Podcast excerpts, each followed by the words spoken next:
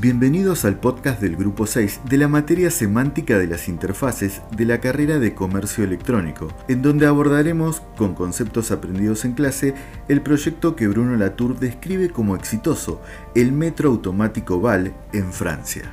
La propuesta de una no naturaleza parece protagonizar una línea de pensamiento acorde con nuestra sociedad postindustrial. Este nuevo pensamiento cuenta con teorías que procuran definiciones de lo humano fuera de la dualidad, son los monismos.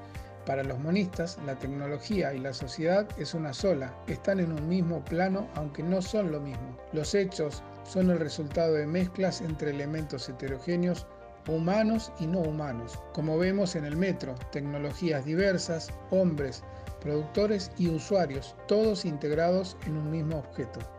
Se puede considerar que el éxito del tren viene acompañado de un diseño basado en un pensamiento monista, donde se pensó en un tren centrado en las necesidades de la sociedad, el cual debía ser dinámico y moderno, con espacios para moverse con fluidez y comodidad, pero que además complemente con un buen diseño como por ejemplo la luminosidad de los vagones a la hora de entrar en un túnel, o que contengan pantalla de informe con los tiempos de viajes actualizados, además de tener una vista panorámica. Para la Tour, la red sociotécnica parte de lo local hacia lo extenso. Va punto a punto y no se piensa como un hecho, sino como un cuasi objeto. Un híbrido natural y cultural, producto de composiciones y mediaciones de distintos actores. Lo social, lo personal.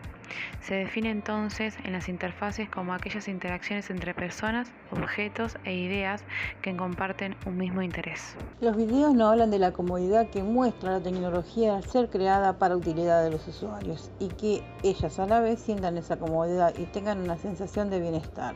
Los videos son un ejemplo de la posmodernidad, donde el autor avala la interfaz, las máquinas y las personas. Quiero destacar la diferencia que se encuentra en el diseño original del tren y lo que terminó siendo en la realidad, ya que esto se puede asemejar a lo que pasa cuando, por ejemplo, en una página web que tiene una interfaz muy vistosa, pero que no está construida o diseñada en base a una experiencia de usuario.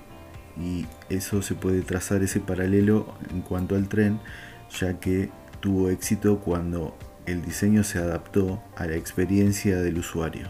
En este proyecto, los ingenieros en todo su conjunto trabajaron en una misma sintonía. Además, tuvieron las habilidades necesarias para diseñar las diferentes interfaces y que éstas trabajen correctamente en todas sus instancias. Manejaron en todo momento los conocimientos y las tecnologías necesarias para crear este puente perfecto entre el proyecto inicial y el exitoso Metroval, ya terminado y puesto en funcionamiento, haciendo de la vida de sus usuarios más cómoda y segura. Damos las gracias al profesor Daniel Daza y espero que le haya sido interesante este podcast. Hasta la próxima.